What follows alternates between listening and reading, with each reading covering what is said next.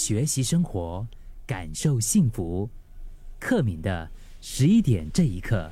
最近在读一篇文章的时候，它的标题叫做《忙得没时间工作的瑞典人》。我当时看到这个标题的时候，我看了两三次，因为第一句就前面的部分呢，“忙得没时间”，这是我们的常态，对吗？可是重点就是他接下来的“没时间什么”，没时间工作。各位，忙得没时间。工作的瑞典人，你看，在瑞典呢，其实一般是少有加班的压力的，根本不用看老板的脸色。但是似乎就是我们亚洲人呢，像是我们这种习惯了，我们这习惯在工作上面，我们都会提倡啊，要勤奋，要刻苦耐劳，对吗？我像我们这种有这种理念的人，可能我们就对于上下班的时间的界定。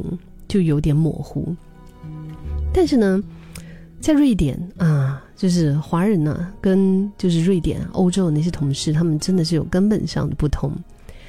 这位作者他就分享到，有一次他在周末的晚上啊，就是接到了一个华人的同事的电话，然后当时呢，他们在电话中花了一些时间讨论公事，你知道吗？他的另一半啊，在旁边。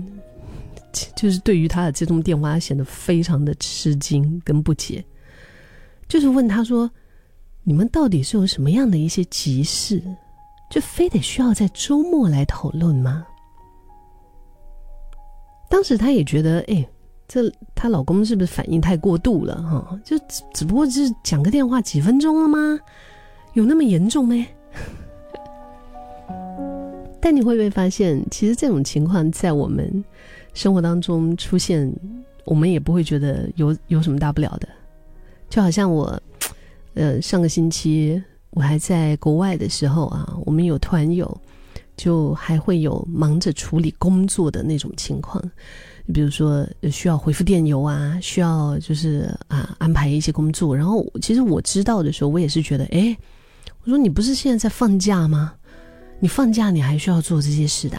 嗯，没办法啊。没办法，必须要得做啊，所以就你看我们在亚洲，很多的一些嗯嗯工作人士哈，由于工作权益缺少保障，可能就会一不小心就是处于那种被迫长时间工作的状态，而慢慢的，这种模糊了工作和生活界限的习惯，逐渐深深的影响了社会风气。而且，我们也从小的时候，我们就开始被巩固了那种对长时间工作的接受程度。我们就觉得 OK 啊，呵 呵这样子代表我们很勤奋工作啊。哇，你真的是一个很拼的人呢。这种文化被解读为什么？被解读为就是哇，爱拼才会赢，就是你你很你很厉害，你很勤劳啊，你非常的呃，就是在生活上用心。可是观察了北欧人他们的工作和生活模式以后，这是很大的一个冲击，就是在工作上提倡这种勤奋耐劳的我们，会不会在无形中把履行生活中其他功能和义务的权利都怠惰掉了呢？作者他说，他有一次从瑞典的中部坐长途巴士，就是回瑞典南部，然后在离目的地只剩下半个小时的路程的时候，那个司机突然就停下车，就宣布说休息二十分钟。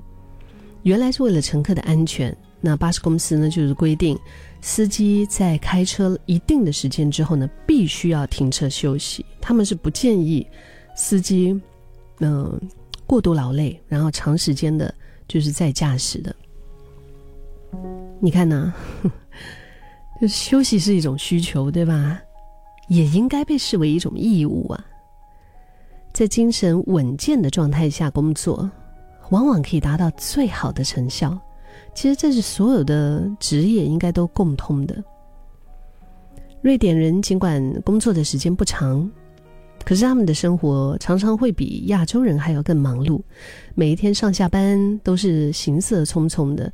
首先，他们在工作上更仔细的安排计划，然后下班前紧闭办公室的门，尽可能抓紧时间做完该做的工作，让今天没有后顾之忧。很多瑞典朋友在放长假前，他们也会花很多的时间来规划旅程，深入了解旅游目的地。旅行回来之后呢，会仔细的整理相簿，整理日记，珍藏一路上的经历和回忆。而这些休闲哈，其实都是很耗时，都是很就是费神的。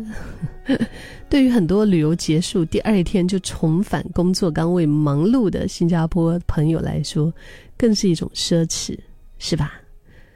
你看，有孩子的人下班之后就要去 child care，嗯，去学校去接小孩，然后忙着家里面的一些事。但是看着身边的瑞典父母，哈，就是为了让自己和家人生活充实有趣，他们也是经常忙得分身乏术，但是也张罗的不亦乐乎。所以，到底是他们比较勤劳，还是我们比较勤劳呢？他们并不是懒得工作，而是他们的生命中有更多重要的事，让他们忙得没时间工作。